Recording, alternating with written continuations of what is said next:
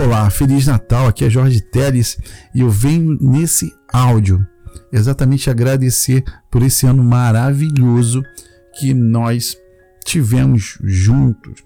Eu quero também te lembrar que neste tempo do Natal é comum e é normal pararmos e refletirmos sobre o que aconteceu durante o ano.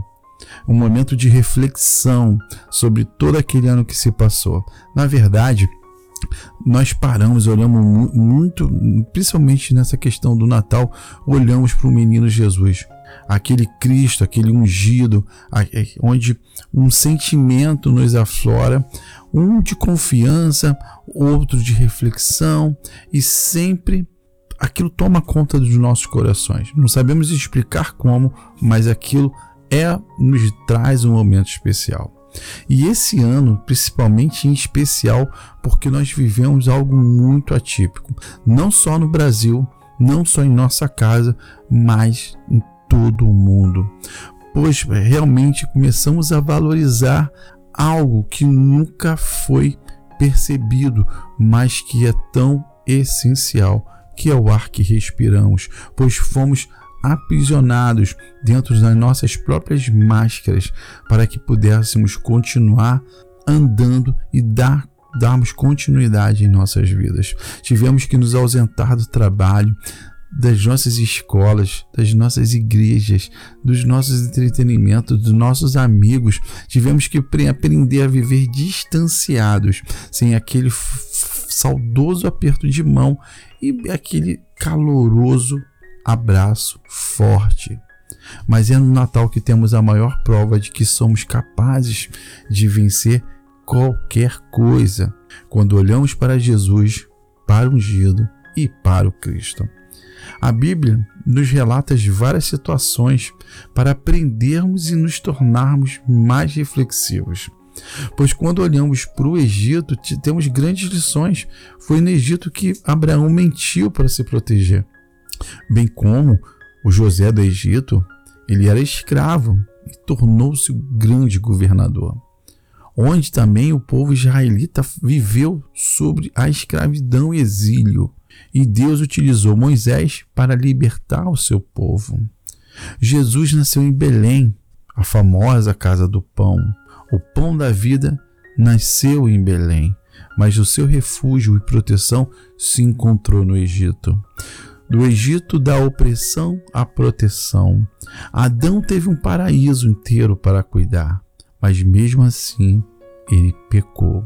Jesus teve diversas dificuldades em sua vida, principalmente as dificuldades de deserto, pois ele teve tentações, mas teve grandes oportunidades para pecar, mas resistiu ao pecado.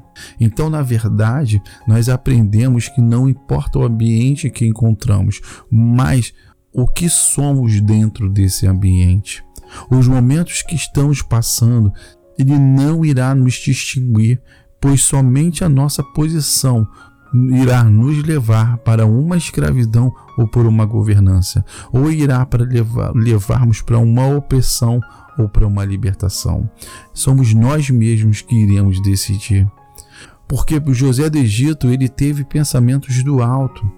Moisés foi liberado, liderado pelo alto, e Jesus veio do alto. E temos a única certeza de que nascemos para sermos vencedores, que através de Jesus, o Cristo, e somos alimentados e somos fortalecidos para encararmos qualquer cenário que venha pela frente, seja ele provocado por uma pandemia, por uma enfermidade, por uma crise financeira ou até mesmo uma crise familiar. O que mudará será a forma de se posicionar perante o problema.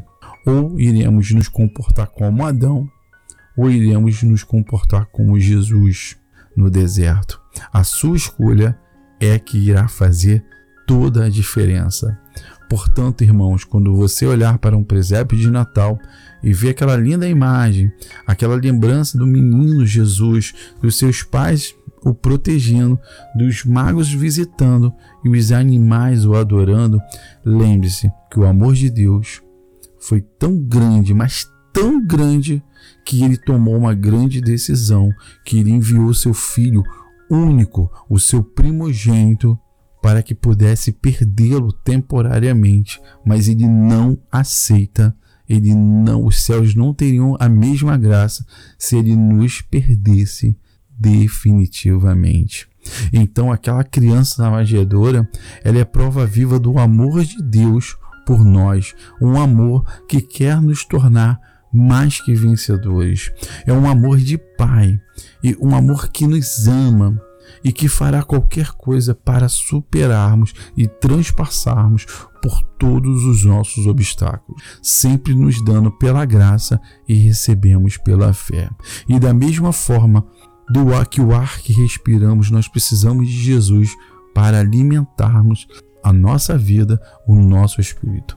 Então, o Natal ele não é só sinônimo de uma fuga ou de um refúgio dos nossos problemas, mas muito pelo contrário, ele é um sinal que temos que encarar os desafios e os vencer por sabedoria divina, sabendo a hora de parar, de se desviar e de avançar. É portanto que nesse Natal o maior presente que nós podemos dar para o aniversariante não é a nossa ceia de Natal e não é somente a nossa família reunida, mas sim os nossos corações transformados e dados inteiramente a Ele. É a renovação em Cristo que tudo muda, é a mudança de mente que, de mente que iremos mudar.